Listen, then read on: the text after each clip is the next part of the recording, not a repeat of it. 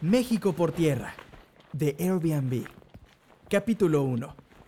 El corredor del jaguar. La última vez que estuve aquí fue hace 10 años. Ha cambiado mucho. Y aún así es igual a como lo recordaba. El olor a café en las mañanas, las casas coloridas y esas tejas rojas que parecen dar la bienvenida a los nuevos días. La niebla que esconde secretos que se revelan a cada paso. El sonido de las campanas de San Cristobalito, que nacen en las alturas y viajan acariciando todo a su alrededor. Yo nací aquí, en el pueblo mágico de San Cristóbal de las Casas, hace 35 años. Salí huyendo y hoy vuelvo para refugiarme, a ser apapachada por los míos, porque por fin sé lo mucho que me importan. El COVID nos ha traído muchas cosas. Varias han sido negativas, pero también hay varias muy positivas. En mi caso, una de ellas es que me di cuenta de que pase lo que pase, los que me aman siempre estarán conmigo.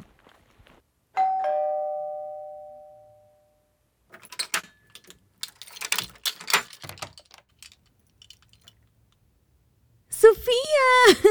Me da tanto gusto verte. espera, espera. Debo lavarme primero. Hace solo un par de horas que estaba en un avión. Te prepararé café. Tomé uno mientras caminaba hacia acá. Pasé al café Amor Negro. Ay, quería recordar a qué sabe el café de mi tierra. Ambas sabemos que puedes beber café como un camello toma agua. Haré café. Ayer compré un kilo de márago recién molido de la chiripa. Tenemos que ir a la finca. No sabes lo hermosa que se ha puesto. Hay tour en bicicleta. No sabes lo maravilloso que es andar en dos ruedas en medio de la selva, ¿eh? Y otros de varios días en los que visitas todas las fincas cercanas y te enseñan a cosechar, limpiar y tostar el café. Ah, y, unos amigos tienen una experiencia en bici a la comunidad Carmen de Arcotete. Te va a encantar.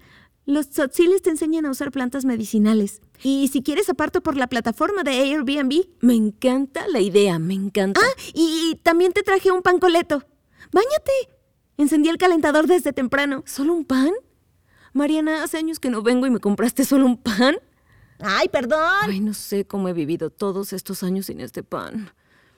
Antes de regresar, recuérdame comprar 20 o 30. Tal vez haga un trato con la panadera y le lleve su producto a la ciudad. Estudié biología en la Universidad de Ciencias y Artes de Chiapas. Terminé justo antes de que el campus se mudara a la ciudad universitaria, en el Libramiento Norte, en Tuxtla Gutiérrez. Mis papás querían que me quedara y trabajara aquí, pero yo quería otra cosa. Estaba aburrida. Así que, muy a disgusto de mis padres, me fui a la Ciudad de México y comencé a trabajar en una cafetería. Nadie sabía hacer café como yo. Lo aprendí en las fincas con los cafetaleros. Me convertí en una celebridad. Pensé que con el tiempo podría trabajar en algo de lo que estudié, pero la cafetería me envolvió. Conocí a gente igual de obsesionada con el café que yo, y luego de mucho trabajo puse Jaguar Cafe, mi propia cafetería. Durante ese tiempo no hablé ni una sola vez con mis padres. Al principio pensé que se decepcionarían de mí por no ser la gran bióloga que ellos querían que fuera. Luego se me hizo costumbre no comunicarme con ellos. Mariana fue la única con la que nunca perdí comunicación. ¡Sofía! ¡Apúrate! ¡No gastes mucha sí, ya voy! Ella es mi hermana gemela. Es cinco minutos menor que yo, pero siempre me ha cuidado como si fuera la mayor. Gracias a ella pude llevar muchas marcas de café chiapaneco a mi cafetería. Mariana es arqueóloga. Estudió en Chiapa de Corzo, un pueblo mágico donde el río Grijalva atraviesa el imponente cañón del sumidero. Desde pequeñas hemos estado maravilladas por el lugar donde vivíamos. Amábamos ir de fin de semana a Montebello o pasar todo el día trepando árboles y dando chapuzones en las cascadas del chiflón. Soñaba con algún día tener un velo de novia tan grande y blanco como el de la cascada. ¿Cuánto han cambiado mis sueños desde entonces? Cuando teníamos 20 años, Queríamos poder enseñar a todo el mundo la riqueza de Chiapas. Ella como arqueóloga y yo como bióloga. Ahora ella trabaja en el Museo Cacao, aquí en San Cris, y yo soy dueña de una cafetería en la Ciudad de México.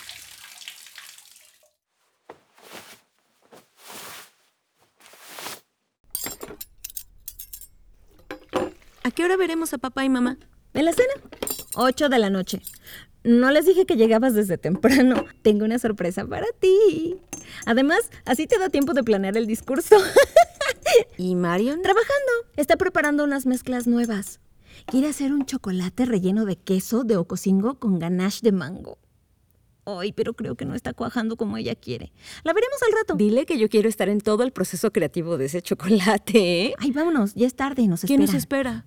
¿A dónde vamos? A la Plaza de la Paz. Es una sorpresa. Mariana, no quiero ver a nadie de la escuela, ¿eh? Hola, Erika. Ella es mi hermana Sofía. Viene a reconocer San Cris. Saludo de codo, amiga. Bienvenida a casa. Sé que de seguro les han dicho esto antes, pero en verdad son igualitas. No, casi nadie. Erika es parte del proyecto Free Walking Tours. Es un recorrido a pie por todo San Cristóbal. Pero yo conozco San Cristóbal, aquí nací. Nunca terminas de conocer San Cristóbal. Pues sí.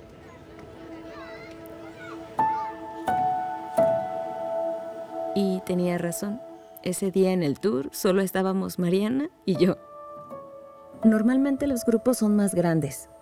En estos días se han reducido a 10 personas y les piden a todos usar cubrebocas. Pero ese día Erika dio el tour solo para nosotras.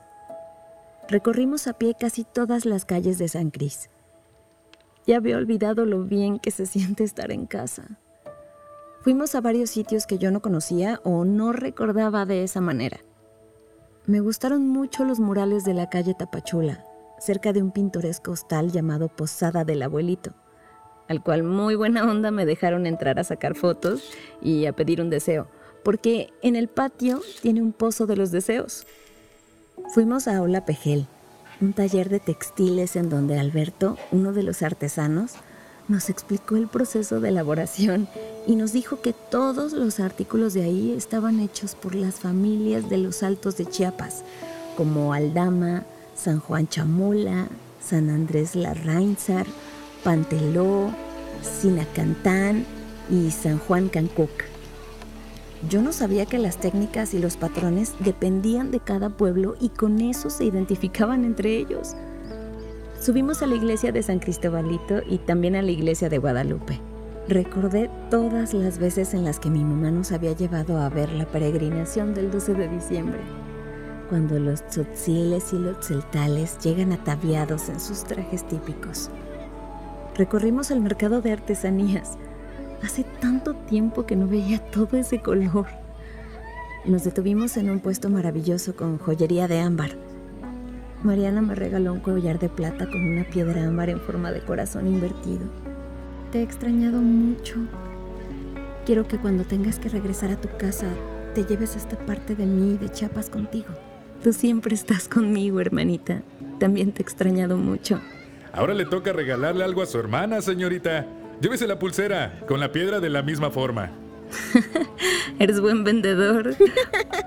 Me lo llevo, como en los viejos tiempos, hermana, con, algo igual. Por petición de Mariana y mía, Erika nos llevó al Museo Nabolom, dedicado a la cultura maya. De pequeñas, Mariana y yo nos escondíamos ahí cuando hacíamos alguna travesura y no queríamos que mamá nos encontrara. Su logo, un jaguar, fue mi imagen favorita durante años. Por este museo mi cafetería se llama Jaguar Cape. Luego, Erika nos llevó al Naufragio, una fábrica de cervezas en la calle de Flavio Apaniagua. Nunca en mi vida hubiera imaginado una cervecera en el centro de San Cris. Sus paredes están decoradas con elementos naturales y culturales.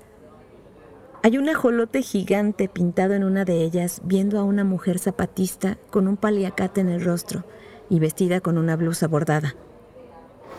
Nos recomendaron el especial de la casa, una ale fuerte otoñal, pero mejor conocida como la levantamuertos, con 7.3 grados de alcohol. Descubrí que era la favorita de Mariana por su sabor fuerte a café y chocolate. Nos despedimos de Erika luego de tres horas de caminar y caminar. Le agradecí todo lo que ese día me había enseñado. Ya me sentía más parte de San Cris. Además, la felicité porque estos tours son gratuitos. Los guías los dan porque aman el pueblo y solo reciben propinas. Creo que una de las mejores formas de conocer mi pueblo es con un free walking tour. Terminamos en el Seeds Cooking School. Es la casa de una pintora y una fotógrafa que llegaron a San Cristóbal en 1956 y se enamoraron de la comida de Chiapas. Ahora su hogar es una cocina abierta a todo aquel que quiera entrar y aprender a cocinar platillos típicos de la mano de cocineras locales. La primera persona que se inscribe al curso elige el menú. Es una maravilla. Ahí nos encontramos con Marion, la novia de mi hermana.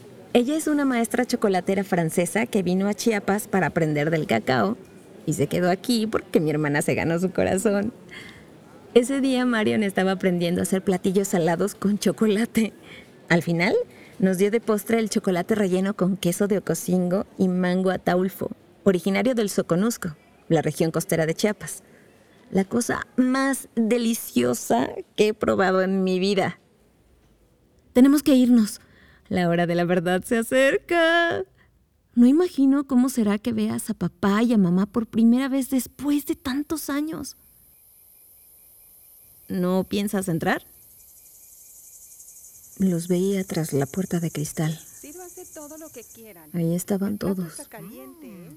Papá, mamá, Mariana y Paco, mi hermano menor. Diez años menor. En los mismos lugares de siempre. No le hagas caso a tu papá. Que vengan Todos sentados disfrutando de la cena. Marion servía en unas diminutas vasijas de barro, posh, la bebida alcohólica típica de Chiapas. Está hecha de fermento de piloncillo y maíz. Su origen es maya y significa curación. Tal vez un poco de esta curación ayudaría a sanar las heridas que traía. Caminé hasta el jardín. Los oía reír y cantar. Mi mamá siempre fue fan de la música. Escucharla me hizo sentir un calor que venía desde adentro. Sentía que la respiración se me cortaba, que las manos me sudaban, los pies me pesaban. El corazón bombeaba tan fuerte que creí que me iba a explotar. Todo me daba vueltas. Tenía ganas de vomitar. Caminaba sin saber a dónde me dirigía y cuando por fin estuve frente a todos, dejé de escuchar. Veía borroso. Lo único que recordaba eran los rostros de mamá y papá enfurecidos, los gritos de papá, el llanto de mamá y yo saliendo de esa casa con el pensamiento de nunca volver. Todos me veían. No supe qué hacer. Quise dar la vuelta y salir de ahí. Pensé que iba a desmayarme y de pronto ella me abrazó. Mamá me abrazó como cuando era niña y tenía miedo de los truenos. Sentí su cabello en mi mejilla y su calor inundó mi cuerpo. No pude más y lloré. Mamá. Mamá. Te extrañé mucho.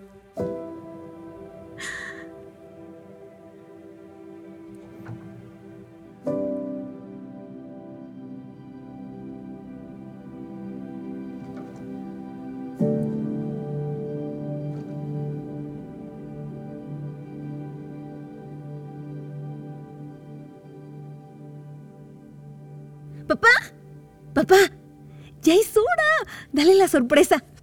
No más sorpresas, una más y muero. Papá sacó una pequeña maleta negra de piel y me la entregó. La reconocí de inmediato. Era la cámara que él me había regalado cuando era adolescente. La arreglé. Es tu regalo de cumpleaños. Mi cumpleaños fue hace un mes. Lo sé, lo sé. Llevo 10 años y un mes esperando para dártela. Cuando te fuiste pensé que vendrías a visitarnos en tu cumpleaños. Nunca llegaste. Pero yo sabía que un día regresarías. Así que cada año le daba mantenimiento y compraba rollos nuevos. Este año no fue la excepción. Corrí, abracé a papá y le di un enorme beso. Igual al que le di cuando me regaló la cámara por primera vez. Cuando abrí la maleta y vi la cámara con sus lentes perfectamente alineados, 10 o 15 rollos en sus cajas de plástico y varias fotografías en blanco y negro, todos los recuerdos llegaron a mí. Mi papá trabajaba como reportero gráfico de un periódico en Tuxtla, pero lo dejó cuando se dedicó a labores sociales en las comunidades de los Altos de Chiapas. Él me enseñó a usar la cámara. Solía acompañarlo a Matenango del Valle y los dos tomábamos fotografías de las piezas de alfarería hechas con leña. A mí me gustaban más los retratos. Gracias a que mi papá era conocido en la comunidad, yo podía andar libre con mi cámara. Ahí las mujeres aún usan sus faldas largas tejidas y esas blusas tan coloridas. Recuerdo que solíamos visitar un taller.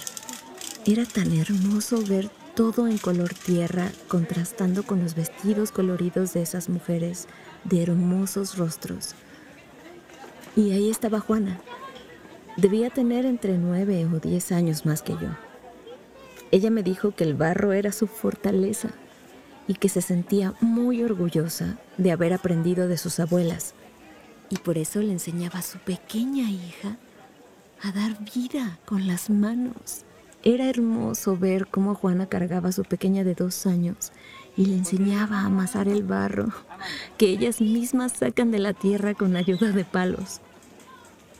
Ojeaba las fotos y de pronto la vi, a Juana, cargando a su hija para que ella amasara el barro. Es dueña del taller y tienen hornos. Ah, y así ya no se queman ni dañan los pulmones. Rosa, la bebé, es toda una artista. Hace los jaguares en barro más hermosos de la región. Deberías ir a visitarlas. Les dará mucho gusto verte. Gracias, papá. Muchas gracias. Ay, te quiero tanto. Gracias a todos por recibirme después de tantos años. Aún falta una sorpresa, hermanota. Empaca tus cosas. Mañana temprano salimos de viaje.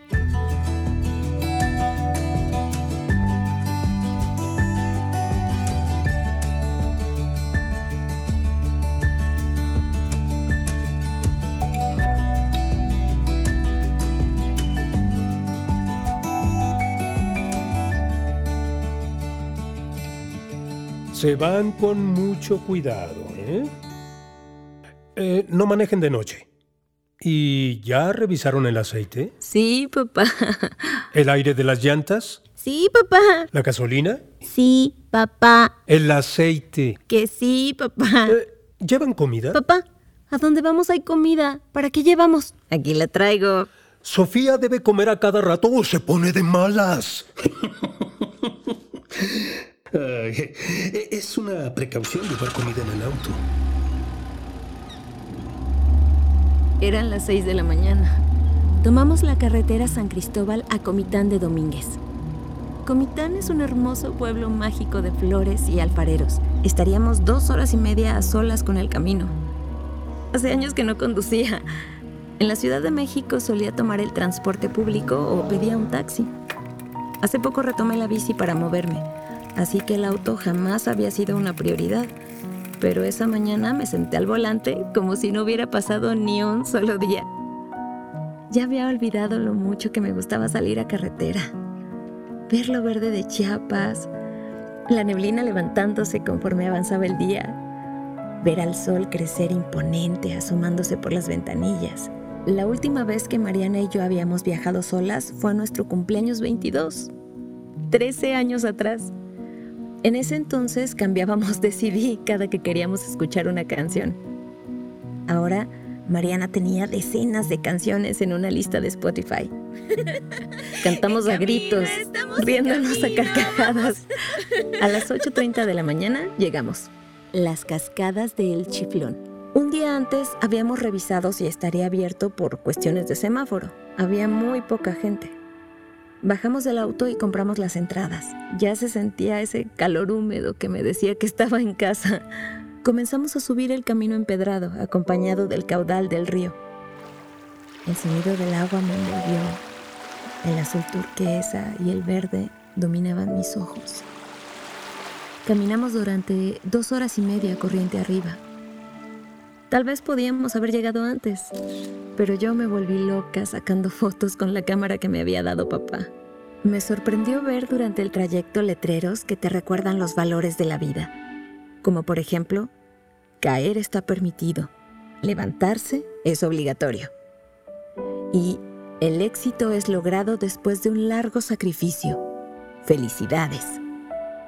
No existían cuando era niña, pero me parecieron maravillosos. Iba subiendo cuando la vi. La cascada Velo de Novia, con una caída de 120 metros. La brisa que sentí al llegar era un pedazo de gloria. Me senté sobre la cerca de madera a verla de frente. Y ahí me quedé durante varios minutos, dejando que el agua me bañara hasta que Mariana dijo que era hora de irnos. El regreso fue lo mejor. Una tirolesa. Las dos nos lanzamos por los aires, dejando que nuestros gritos se mezclaran con los sonidos del agua y de las aves. A las dos de la tarde llegamos a Chucumaltic. El agua de las cascadas nos dejó con ganas de sumergirnos en algún lugar. Luego de una caminata de 10 minutos por la selva, llegamos al cenote conocido como la Bella Escondida. Ahí, Mariana y yo nos zambullimos en el agua cristalina y nos asoleamos durante algún rato. ¿Cómo va el café? Bien. Bajaron las ventas al inicio de la cuarentena, pero nos estamos recuperando. Nunca antes me había sentido tan sola. Y eso que me encanta estar conmigo misma. Creo que jamás antes me había puesto a hablar conmigo. Tengo amigos, muchos. Seguimos en contacto por videollamadas y eso, pero en verdad me sentía sola. Por eso decidí venir. No podía dormir y solo veía las fotos de nosotros comiendo en el jardín. También te hemos extrañado. ¿Por qué nunca me llamaron? Espera, yo hablo contigo casi todos los días. Mamá y papá nunca me hablaron, nunca escribieron, nunca nada. A la próxima que te vayas, déjales tu número y tu dirección. ¿Qué? Yo jamás te he traicionado y me dijiste que no les dijera nada de ti. Te amamos. Seas o no seas bióloga, te amamos. La vida te lleva por muchos lados que no tenías planeado. Veme a mí, trabajando en un museo donde hablamos de chocolate. y muy enamorada. Me encanta verte feliz. Ay, vámonos. Quiero trepar la pirámide y ver el atardecer. Tú manejas y yo elijo la música. Ya hace falta un poco de buen gusto musical, ¿eh?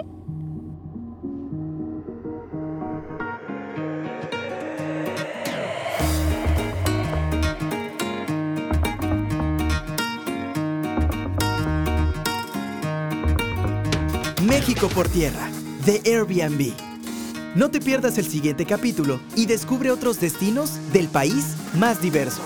Explora otras rutas y conoce más sobre la iniciativa México por tierra entrando a airbnb.com diagonal de diagonal México por tierra. Serie original de Airbnb México para reactivar el turismo nacional y contribuir a la recuperación económica de las familias mexicanas que viven del sector. Viaja de forma sostenible, en armonía con las comunidades locales y la naturaleza.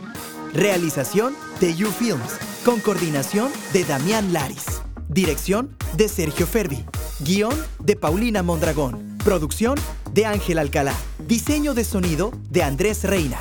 Investigación de Javier Quijano y Paulina Mondragón. Ilustración de Emilia Esquetino. Con las voces de Jocelyn Robles, Jesús Cortés, Denise Flores, Jenny López y Raúl Baladrano. Algunos personajes de este podcast pueden ser ficticios. Sus dichos y acciones no representan la opinión de Airbnb. Cada quien es libre de viajar a su manera. Airbnb, todos los derechos reservados.